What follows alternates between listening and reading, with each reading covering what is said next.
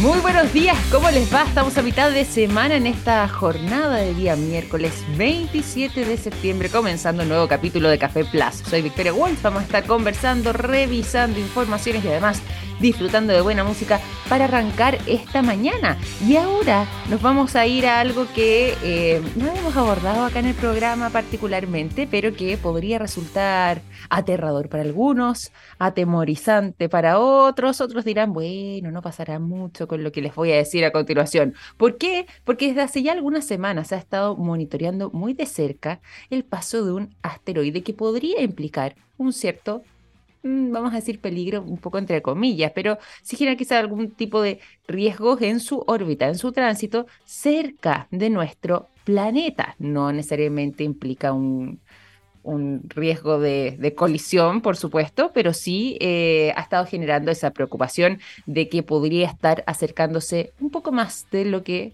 inicialmente se había estipulado. Vamos a hacer un poco de historia, ¿ah? porque mm, si bien se ha estado siguiendo el monitoreo de este asteroide, ya eh, han pasado aproximadamente dos años desde que eh, pudieron detectarlo y que incluso, si es que somos eh, estrictos, también podríamos decir que desde ese periodo coincide más o menos con el tiempo en que logramos nosotros, ¿se acuerdan ustedes, a través de la nave espacial Osiris Rex, encontrar al asteroide llamado Venu, que así es como se la conoce eh, popularmente, pero que es este que lleva el número de 101.955, ese podríamos decir es el nombre técnico, ¿cierto? Y bueno, y este es un asteroide próximo a la Tierra, de aproximadamente unos 500 metros de diámetro, tiene una masa además de 6 muy elevada, es de gran tamaño y que eh, ya desde aproximadamente em, algunos días atrás, algunas semanas, han logrado captar eh, lo que tiene que ver con eh, su paso, porque recordarán ustedes, se había instalado una sonda eh, dentro de lo que había sido esta misión Osiris. Yo les estaba mencionando lo que había sido esa nave, esa travesía de Osiris Rex que logró entonces instalar esta sonda en el propio mm, asteroide que insisto, no es uno de los asteroides que nos vaya a ocasionar un gran peligro, sí tiene una cierta cercanía que en este caso hizo que pudiese ser más fácil poder detectarlo y de esta forma seguir su trayectoria para poder comprender un poco más sobre el paso de los asteroides. Bueno, en este caso en particular, ah, bueno, y sus potenciales riesgos para nuestro planeta en, en el futuro incluso. Es entonces ahora que después de haber pasado un tiempo considerable desde que se instaló esta sonda, la NASA ha tomado una determinación. Y esto está muy interesante porque dentro de esa determinación es finalmente poder abrir la sonda para eh, estudiar y comprender lo que fue la muestra que se logró obtener de este asteroide en particular. Es decir, se logra de esta manera eh, estudiar, analizar todo lo que eh, habían sido parte de los fragmentos que recolectó el Osiris Rex de eh, este asteroide en particular, del Venus o el 101.095, que ya retornó durante el fin de semana recién pasado, el día domingo en particular, pero durante la jornada de ayer, en específico día martes, ya se tomó esta decisión de abrirlo y fue efectivamente abierto para poder recolectar estos fragmentos de asteroide. ¿Qué es lo que inicialmente a simple vista señalaron que pudieron detectar? Bueno, algo de polvo negro y también de restos, restos de fragmentos de roca, eh, que estaban compuestos también por esta polvareda negra, ¿cierto? Pero lo que tiene que ver con su interior aún no se ha examinado del todo. No ha pasado nada prácticamente. Un día desde que eh, decidieron abrir esta mm, sonda de la misión Osiris Rex. Bueno, finalmente. Esto viene a ser historia, porque eh, hace dos años ya se había instalado la sonda, pero esta travesía había comenzado hace siete aproximadamente desde su despegue, y el trabajo para poder em, seleccionar a Venus, este asteroide en particular, eh, también había mm, sido un trabajo de eh, un tiempo muy prolongado. Por eso es que lo que pueden arrojar los resultados del análisis de este asteroide en particular, cuyas muestras ya fueron recopiladas entonces hace ya, no dos años, ¿ah? un poco más de dos años, así ya prácticamente tres años atrás, porque fue hace fines del año 2020 ya estarían listos acá en la Tierra de regreso después de su aterrizaje, ¿cierto?, en nuestro planeta, de vuelta ya de parte de esta sonda desde el día domingo y ayer se logró abrir. ¿Cuándo vamos a conocer de manera exhaustiva cuáles serían los componentes o los elementos presentes en estos cerca de 250 gramos de material que trasladó la sonda proveniente del asteroide Venus? Bueno, eso vamos a tener que esperar. Esto es parte como un capítulo de un, de un buen libro o de una película, porque todavía eh, falta hacer un análisis exhaustivo. Como decíamos antes, al menos de manera preliminar, a simple vista, un montón de polvo negro y fragmentos de roca, pero por supuesto que aquí lo interesante va a ser poder conocer un poco más en profundidad qué es lo que hay ahí. Esta es una operación además que la NASA han estado preparando con mucho, mucho, mucho tiempo, que además es uno de, las, eh, de los trabajos más interesantes para algunos, justamente para poder comprender de mejor manera qué es lo que está transitando por el espacio exterior y por supuesto cuáles son los componentes más presentes, además de eh, poder entender un poco más sobre lo que tiene que ver con la vida, la trayectoria, eh, los viajes, incluso también las composiciones de los asteroides que tanto nos fascinan o nos asustan, como decíamos al inicio. Vamos a continuar también revisando otros temas aquí en Café Plus y les cuento que hoy día tenemos un tremendo programa, tenemos un invitado muy interesante porque hoy día queremos estar revisando parte del trabajo que han estado eh, llevando a cabo en Crypto Market Argentina. Hay novedades muy atractivas y sobre todo además después de que... Em, se confirmara recientemente durante este mes lo que el INDEC, que es el Instituto Nacional de Estadísticas y Censos de Argentina, logró em, corroborar y que tenía eh, relación con un nuevo alza en el índice de los precios del consumidor de ese país, en torno al 12,4% durante el mes de agosto. Y bueno, junto con todo esto, hay muchos argentinos que han estado recurriendo a distintas opciones para resguardar sus dineros producto de esta fuerte inflación. Por eso es que vamos a estar conversando entonces sobre criptomonedas y criptomarket en particular junto a nuestro invitado de hoy porque va a estar más adelante con nosotros el gerente de alianzas estratégicas y country manager de Cryptomarket Argentina presente entonces aquí en Café Plus. Antes de eso, disfrutamos de buena música, así es. Nos vamos al sonido de Phoenix, la canción Listoumania es lo que suena cuando son las 9 de la mañana con 15 minutos. 9 de la mañana con 23 minutos, momento de contarles a todos ustedes lo siguiente. Me contó un pajarito que en SQM tiene una exitosa alianza público-privada en litio y que trabajan día a día en todas sus líneas de negocios para entregar productos de estándar mundial en salud, en alimentación, energías limpias y electromovilidad, construyendo así un futuro más sostenible. ¿Cómo sé de todo eso? Fácil. Me lo contó un pajarito. SQM soluciones para el desarrollo humano. Nos vamos también a la conversación y se los habíamos anunciado. ¿ah? Mucha atención a quienes nos escuchan, eh, bueno, a lo largo eh, y ancho de nuestro país, pero también el otro lado de la cordillera en Argentina, porque hoy día queremos enfocarnos en eh, temas vinculados a la economía y particularmente también a el trabajo que han estado realizando desde Crypto Market Argentina. Nosotros hemos conversado acá en el programa muchas veces eh, con distintas partes y distintos miembros del equipo de Crypto Market. Hemos estado incluso también eh, muy atentos a lo que ha sido su eh, expansión a lo largo de Latinoamérica, llegando incluso a Europa recientemente. Pero ahora queremos volver a enfocarnos con un invitado que no habíamos tenido desde hace un tiempo. ¿ah? Está nuevamente junto a nosotros Guillermo Escudero, el gerente de alianzas estratégicas y country manager de Crypto Market Argentina. ¿Cómo estás, Guillermo? Qué bueno tenerte de vuelta por acá Bienvenido a ¿Cómo andas, Vicky? Un gusto nuevamente estar acá. Eh, la verdad que siempre, eh, siempre es un buen momento para charlar eh, de Argentina porque siempre pasa algo nuevo, así que bueno. siempre tenemos, hay lugar para hablar de algo interesante, algo nuevo y algo que, que nos enseñe y nos muestre cómo, cómo estamos también entre los países de vecinos y hermanos.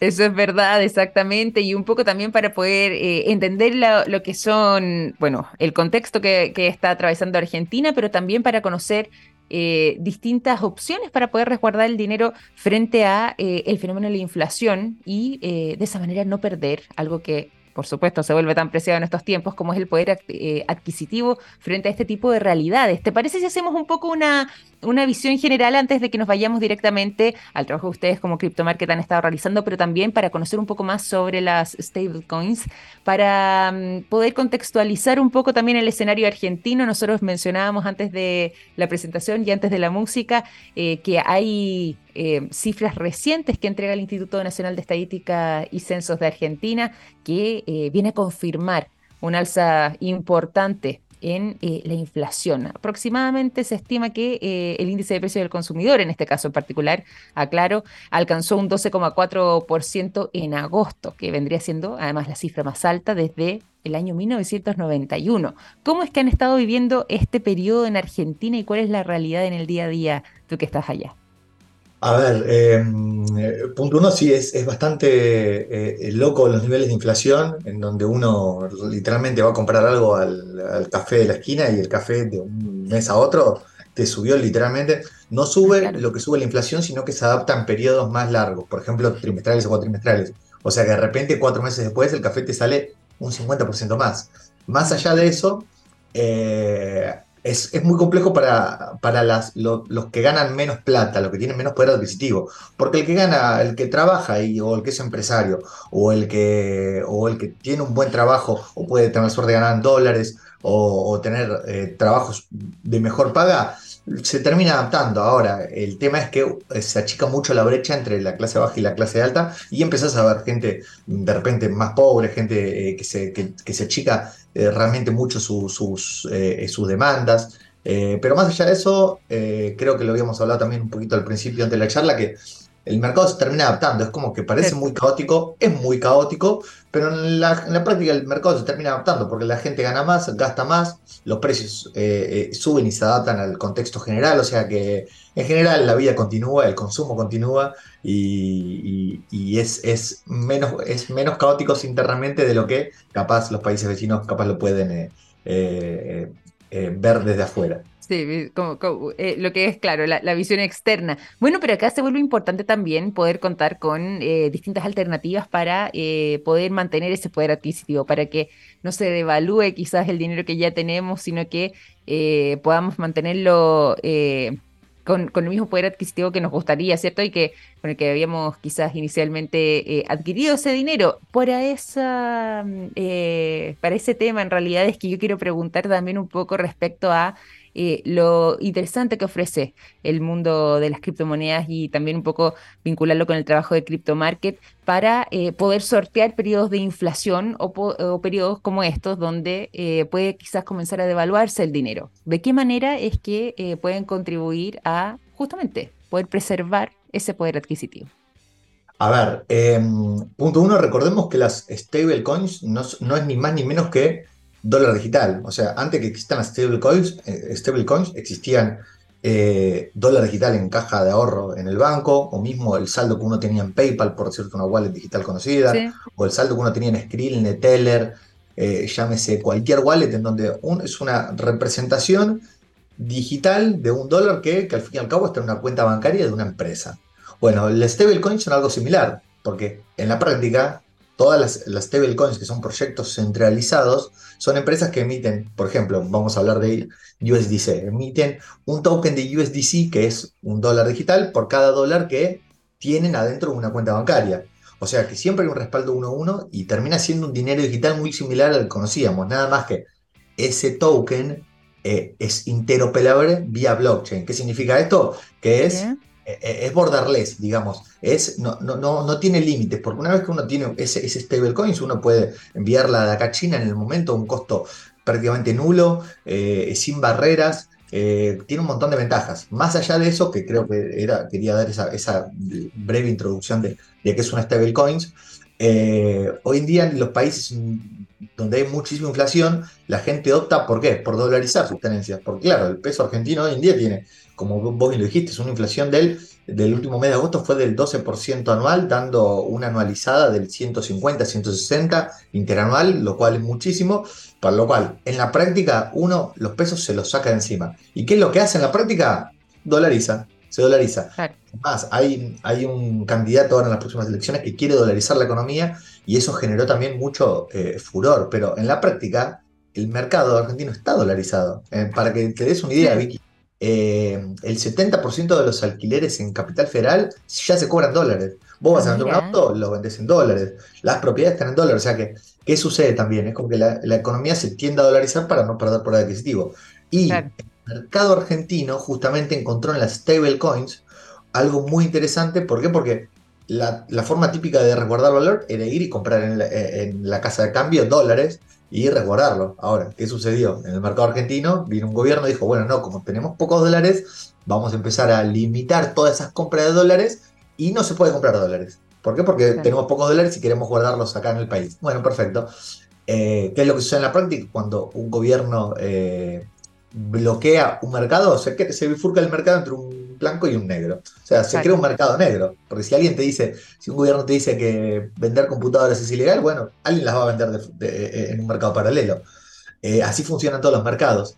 Y en la práctica, ¿qué sucedió? Se creó una cotización paralela que en, la práctica cuesta mucho entender para el que no vive en, Argentina, que dicen como 2 dólares, ¿no? Tenemos como 20 dólares. Eh, eso también es, bastante loco, pero más allá de eso, eh, el mercado argentino es como que se... Eh, que yo también lo comparo mucho con el chileno, con la alta digitalización que tienen ustedes los pagos. Bueno, nosotros en ese aspecto es como que no, el mercado se vio obligado a, avanzar en, también en la digitalización de entender que es una stablecoins, de registrarse en una plataforma como CryptoMarket, de poner pesos y decir, ah, bueno, fondeo pesos con, cuenta bancaria y compro con un clic un stablecoin y tengo ya ese, dólar digital en mi cuenta de CryptoMarket.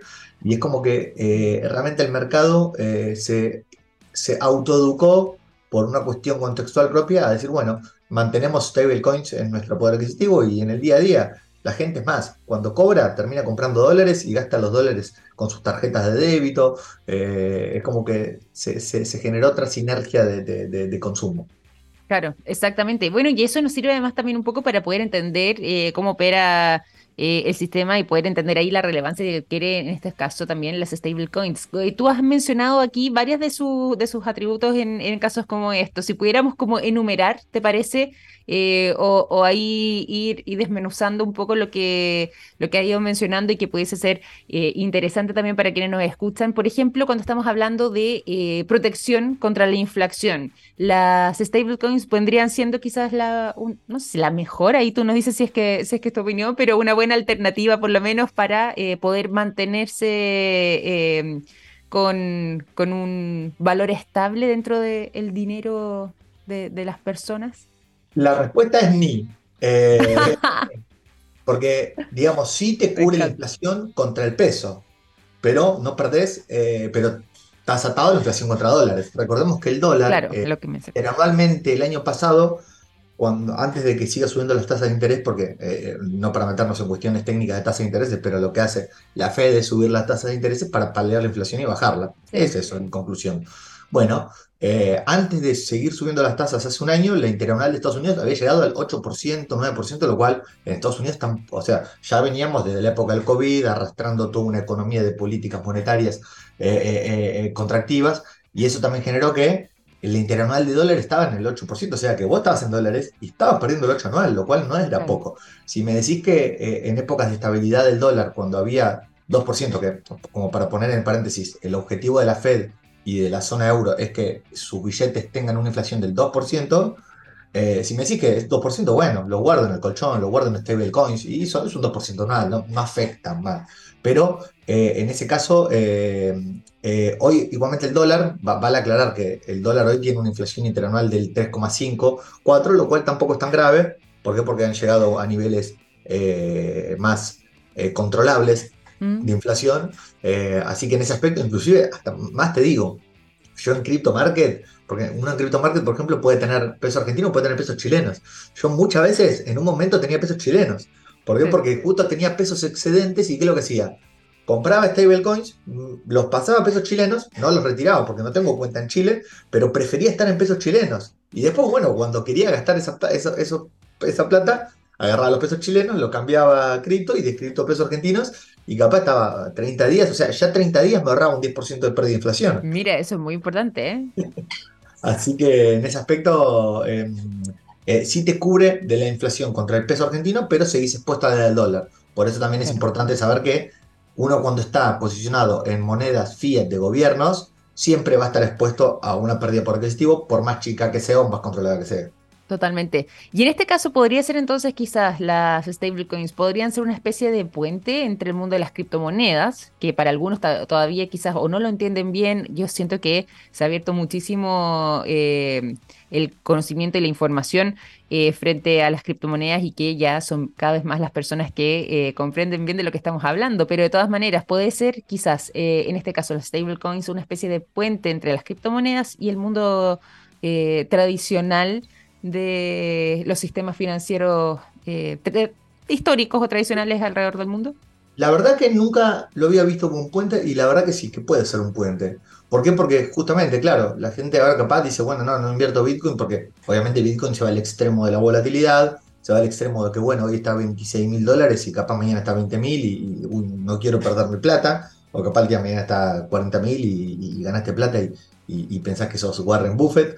Y realmente en ese aspecto, eh, a ver, está, está bueno pensarlo como un puente, porque realmente puede ser un puente, porque hay muchísimas personas que ahora, si me pongo a repasar, o amigos o colegas y demás, que efectivamente han comprado stablecoins previo a comprar Bitcoin, ¿no? Ether. ¿Por qué? Porque justamente por una cuestión de dolarizar sus tenencias, por una cuestión de que hasta viajes mismos, cuando vos viajas al exterior, hay muchas personas que lo que hacen es, bueno, en vez de llevarse 10 eh, mil dólares para gastar en el, viaje respectivo, eh, que antes te lo llevas en el bolsillo con todos los peligros que eso podías llevar, eh, justamente se compra stablecoins y se vende en el país de destino por billetes a, alguien de confianza o, inclusive también se gasta hasta con la tarjeta misma la stablecoin en vez de estar llevando los dólares en mano. más allá de eso, creo que está bueno pensarlo como un puente porque es como que anima a la gente, porque una vez que vos tenés la stablecoins, eh, USDT, USDC, la que sea, vos con esa criptomoneda podés pasarte a Bitcoin Ether con un solo clic eh, en CryptoMarket, justamente. O sea que es una, es una buena forma de verla como un puente y, como algo que te, que, que, va a generar, más, hasta puede generar un poco de adopción masiva, si lo ponemos Oye, a pensar. Y a propósito de ese puente y a propósito también de lo que tú nos contabas, incluso en tu experiencia personal, eh, ¿cómo es que eh, se pueden facilitar o de qué manera es que se facilitan finalmente también en el proceso mismo estas transacciones? Eh, las stablecoins muchas veces se utilizan también para poder simplificar, ¿cierto? O facilitar lo que tiene que ver con estas transacciones alrededor de, del mundo de las criptomonedas. ¿Cómo podría ser esa transición y desde CryptoMarket también de qué manera llevan ese tema? Bien, a ver, es realmente hoy tener un stablecoin es mucho más ventajoso que tener dinero en el banco, eh, mucho más, realmente. Punto uno, porque eh, vamos a hablar de lo que es el envío, que es muy sencillo. Vos cuando querés hacer un envío de dólares entre cuentas bancarias y la querés hacer desde Chile hasta Estados Unidos, bueno, tenés que pedir un montón, o sea, es posible, sí es posible. ¿Hay costos asociados y retenciones impositivas? Sí los hay, pero más allá de eso, el proceso de completar un formulario en donde pones SWIFT, BAN, eh, banco destino, banco emisor, o sea, tenés un montón de casillas, un montón de burocracias, no le vayas a cerrar en ninguno de esos datos porque te puede, te puede rebotar la transferencia, inclusive te pueden bloquear el destino por A o por B y uno tiene que estar explicando que no está mal, obviamente, porque eh, esto no, no, es que eh, fomentamos a la evasión o al negreo de, cualquier cuestión impositiva, simplemente fomentamos a la optimización de todas esas estructuras financieras. A lo que voy es que enviar dinero vía bancos es un poco, eh, es bastante más complejo que enviar una criptomoneda, porque vos para enviar una criptomoneda solamente necesitas un solo dato, que se llama dirección pública. La dirección pública vendría a ser tu número de cuenta bancaria, ni más ni menos. Ya con eso vos lo podés mandar desde el punto A al punto B del mundo en donde quieras. Borderless, digamos, no tiene bordes. Las criptomonedas no tienen límites fronterizos. Eh, luego, uno cuando hace ese envío, vos apretás un clic y a los 5 segundos está en destino, lo cual es literal, 5 segundos. Y vos decís, claro, es una locura. Eh, y obviamente también tenés el tema de los costos. El tema de los costos es, te cuesta un dólar enviar una criptomoneda, te cuesta dos dólares, por, ejemplo. Eh, cada estructura tiene su tarifario, pero en general es mucho más barato, mucho más sencillo y realmente te facilita el, facilitó, eh, el tema cripto facilitó el intercambio entre personas, porque al fin y al cabo es un beneficio que tienen las personas. Totalmente, totalmente. Oye, eh, para aprovechar también el tiempo, ¿de qué manera eh, quienes estén interesados, quienes estén escuchándonos, también se pueden eh, comenzar a solicitar información o indagar más respecto al trabajo de Crypto Market? ¿Cómo es que pueden comenzar también a invertir? ¿De qué forma pueden contactarse? Cuéntanos tú ahí bien las coordenadas y los detalles y un poco lo que es la experiencia también del usuario mismo. Bien, bien. Nosotros ahí la verdad tenemos una, un equipo muy, muy humano eh, porque realmente uno cuando ingresa a las plataformas está acostumbrado a chocar con un bot o de repente, uy, ¿dónde me meto? Uy, que tuvo un problema y, la típica te abre una burbuja y estás hablando ya con inteligencia artificial. nosotros vamos por otro lado, nosotros humanizamos a los servicios. Punto uno, para que quiera ingresar pueden CryptoMarket en Google y le va a aparecer el link. Si no, el link es cryptomkt.com. Y, y, en la práctica eh, hay un sector que se llama simple, que literalmente es muy simple. ¿Por qué? Porque vos vas a tener tus billeteras en criptomonedas y tu billetera es en moneda local. O sea que vas a tener tu moneda en pesos chilenos, tu moneda en pesos argentinos, etc. Y vos literalmente apretás un clic en tu billetera en pesos chilenos y te dice, bueno, transferir a tal cuenta, uno transfiere a dicha cuenta y el saldo te va a aparecer en el, transcurso del día. Eh, siempre intentamos que sea inmediato. Hay mercados que es inmediato, como el argentino, como el brasilero, que tienen, hoy en día el brasilero tiene algo llamado PIX, o el argentino tiene algo llamado CB corta U, en donde las transferencias son inmediatas de las pocas cosas eficientes en el, mercado argentino, eh, pero realmente es, genial que apretas un clic y se transfiere. Eh, y una vez que vos tenés el saldo, va a ser un sector que es simple y uno puede comprar un montón de criptomonedas. Hoy tenemos más de 50 criptomonedas eh, y proyectos distintos. Eso sí, mm. yo siempre recomiendo, previo a comprar cualquier proyecto, investigarlo como si uno investigaría una empresa. Totalmente comprar Apple, bueno, Apple a ver qué va a hacer, cuándo va a sacar su nuevo teléfono, cuando, bueno, esto es lo mismo, nada más que tiene otro, otro, eh, otro approach. ¿Por qué? Porque vos decís, bueno, Bitcoin, voy a comprar Bitcoin, ¿en qué precio está? ¿Qué es lo que soluciona Bitcoin? Ah, bueno, estoy viendo que las, eh, eh, que las inversoras de Estados Unidos y la sociedad de bolsa están sacando de repente productos financieros que hacen generar liquidez en el mercado, ingresar liquidez en el mercado. o sea que siempre es analizarlo y sacarse el miedo con poca plata, porque uno también tiene un, el, famoso mito de, uy, tengo que tener un Bitcoin, 26 mil dólares, no tengo, claro, no, todos tienen 26 mil dólares, pero sí todos posiblemente tengan 10 dólares. Y ya con 10 dólares vos decís, bueno, compro el primer clic, compro, porque recordamos que los, las criptomonedas después de la coma tienen un montón de ceros. En el caso de Bitcoin hay 8 ceros. O sea, vos podés comprar 0,0000 un Bitcoin, lo cual, por ejemplo, son 20 dólares. Y vos ahí es como que te sacás el miedo, porque es todo tan abstracto que uno piensa que es complejo, que, que, no va a poder, uy, ¿dónde empieza? No, bueno, compras con un clic 10 dólares y una vez que ya compraste eso, hiciste tu, tu, prueba y tu testeo, así que eh, es cuestión de animarse. Sí, totalmente. Y eso es bueno también poder traspasarlo como parte de lo que puede ser la experiencia, sobre todo a quienes todavía están con ciertas aprensiones, no conocen, no quieren quizás tomar una decisión arriesgada. Bueno, tan solo como decías tú, quizás con 10 dólares se puede comenzar eh, y a ir, conociendo, adentrándose cada vez un poco más en este, eh, en este mundo y sobre todo también, bueno, a través del trabajo de Crypto Market, que es muy sencillo, yo he revisado muchas veces acá, además también el sitio eh, es muy amigable, fácil de poder comprender y fácil de poder ejecutar también las acciones que quieran tomar. Así que todo eso, también a través de cryptomarket.com, cripto MKT por si acaso, exactamente .com es el sitio web para ser exacto. Y te quiero agradecer también, Guillermo, por habernos acompañado nuevamente, por haber estado acá en el programa contándonos un poco también de lo que está sucediendo con Argentina, pero sobre todo además por ayudarnos a entrar eh, adentrarnos en el mundo de las stablecoins que no las conocíamos tanto, no habíamos tenido la oportunidad de profundizar tanto en ellas y que pueden ser una excelente alternativa, sobre todo en tiempos de inflación eh, y para poder contar con algún tipo de refugio y resguardo eh, seguro en estos casos. Efectivamente, Vicky. También les agradezco a ustedes y a vos por el, siempre la buena onda, la atención eh, y, poder también compartir de mi lado, porque realmente uno lo hace con pasión a esto. Trabajamos con pasión desde CryptoMarket porque queremos generar un valor agregado a la, a la sociedad, a las personas. Así que también es una, una, alegría que nos puedan llamar y estar constantemente acá. Y otra cosa que me olvidé de comentar es que si en la página tienen dudas, abajo a la derecha hay una, una especie de, burbujita en donde la tocan y va a haber un representante que los atiende. Esto es lo que les decía de humanizar la atención. Así que ahí pueden preguntar cualquier cosa, cuánto sale, cómo lo que sea. Alguien van a tener a su objetivo personal. Así que no duden en meterse y en chusmear y investigar que, que todo es gratis. Sacarse una cuenta es gratis eh, eh, eh, investigar es gratis y que bueno, no duden en, meterse. Maravilloso, entonces ahí vamos a quedar también con eso, con esa visión además importante en caso de contacto y ahí respuestas eh, con una persona real, conversación con una persona real para poder comprender un poco más. Muchas gracias, Guillermo, un gran abrazo, que estés muy bien. Chao, chao, Vicky, saludos a todos. mucho. Chao, chao. Guillermo Escudero, gerente de alianzas estratégicas y country manager de Crypto Market Argentina, conversando con nosotros durante esta mañana en Café Plus. Tremendo tema, además, el de las stablecoins, así que mm, ahí ya lo saben para poder encontrar más información directamente también en el sitio web de Crypto Market. Nos vamos nosotros a la música y los quiero dejar a continuación con un temazo. Two Kinds of Travel es lo que suena cuando son las 9.45 en el sonido de The Heights.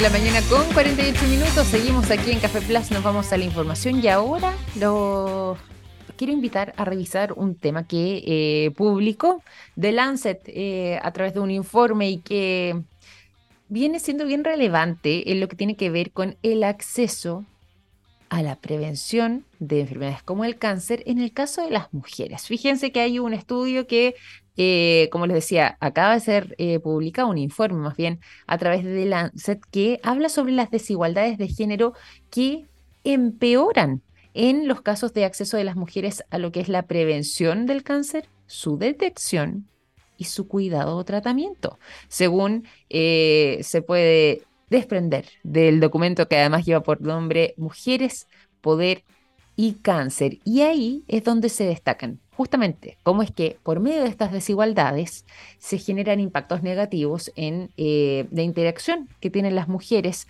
en eh, las áreas de prevención de esta enfermedad en particular con sus distintas posibilidades, ¿cierto? Pero en el caso del cáncer eh, de manera particular y lo que es también su cuidado y su tratamiento. Lo, una de las cosas interesantes que arroja todo esto es que eh, cuando estamos hablando de eh, evitar factores de riesgo de el cáncer, se logra mm, de alguna forma u otra que em, por medio de eh, estas desigualdades sociales que se generan, muchas veces las mujeres se vean imposibilitadas incluso en su capacidad de buscar o de obtener diagnósticos que sean diagnósticos, uno, de calidad, pero dos, a tiempo. Es decir, muchas veces cuando ya las mujeres recurren, por ejemplo, a un especialista para... Mm, eh, evaluar su estado de salud o su condición, ya se enteran de que el cáncer que tienen está muy avanzado, es decir, se encuentra con el diagnóstico, pero además en una etapa de desarrollo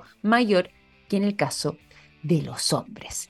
Y esto justamente viene a remarcar todas estas diferencias o estas desigualdades de género que han proporcionado además que exista una fuerza laboral de cuidadores que muchas veces no son remunerados, predominantemente mujeres, lo que hace que sea también una de las trabas para ellas poder eh, acceder eh, de manera mm, eh, más libre en sus tiempos libres o poder destinar incluso periodos de tiempo para poder revisarse o hacerse chequeos médicos con tranquilidad sin tener necesariamente que estar considerando el factor del tiempo por tener a alguien a quien cuidar por ejemplo, que es una de las variables que se estuvo analizando además en este informe en particular y que muchas veces empaña también los avances profesionales de las mujeres, además, eh, dicho sea de paso, si es que nos eh, indagamos también en otros aspectos de nuestra vida cotidiana.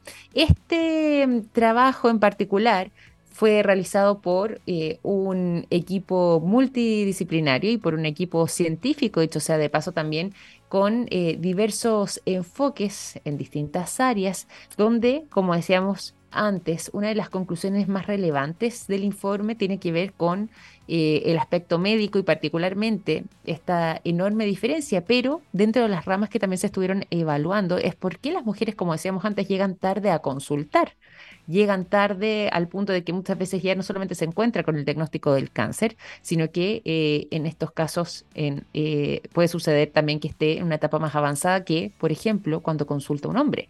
Y ahí es donde eh, aspectos como la economía, las ciencias sociales, el derecho incluso, se cruzan y parte de las personas que estuvieron eh, prestando a través de este trabajo científico su colaboración y eh, enviando además también sus eh, estudios respecto a todo esto, es que con todas estas variables también se fue generando esta respuesta que tiene que ver con una mirada un poco más general de qué es lo que sucede para que esa desigualdad de género tenga finalmente también incluso un impacto en lo sanitario. Bueno, de todo eso es que em, habla entonces este informe que publica The Lancet en The Lancet Global Health, si es que lo quieren buscar, y que daría cuenta particularmente de este trabajo, que es un trabajo prolongado, como decíamos antes, si bien es un trabajo científico, también eh, recoge muchas ramas como el derecho, como las ciencias sociales, como eh, incluso también rosa la política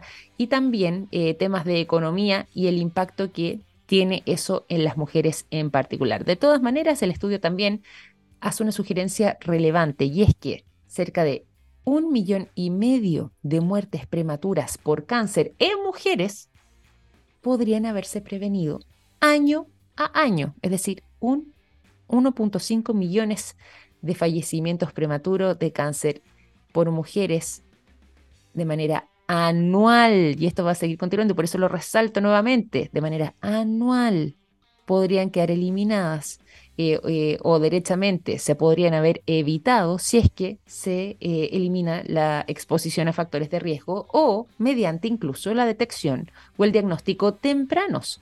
De esta forma, también se estima que cerca de 800.000 mujeres se podrían haber salvado anualmente si es que todas ellas hubiesen accedido algún tipo de tratamiento o de cuidado que fuera adecuado para el tipo de cáncer particular con el que hayan sido diagnosticadas. Esto nos habla de cifras que, eh, por supuesto, son demoledoras y que eh, tienen esta posibilidad de ser revertidas para justamente evitar que 1.5 millones de muertes prematuras por cáncer en mujeres se puedan eh, prevenir y también quizás salvar, si no, la vida de cerca de 800.000 mujeres que de haber recibido el tratamiento en el momento adecuado, también se podrían haber salvado del cáncer. Así que aquí vamos a quedarnos con esa reflexión también y con esa información que ofrece The Lancet a través de este estudio multidisciplinario que ya fue publicado y que está generando además eh, enormes reflexiones y también eh, debate respecto a cómo es que eh, podemos de alguna forma u otra contribuir a evitar estas desigualdades, porque finalmente las desigualdades de género también empeoran el acceso de las mujeres, incluso en lo que puede ser la prevención de ciertas enfermedades como el cáncer. Todo esto entonces en The Lancet. Ya son las 9 con 55 minutos. Vamos a ir finalizando este capítulo de Café Plus. Les quiero agradecer por habernos acompañado durante esta jornada y los dejo invitados a seguir en sintonía porque ya comienza Oh Geek Next. Un gran abrazo, cuídense mucho. Hasta mañana, que estén muy bien. Chao, chao.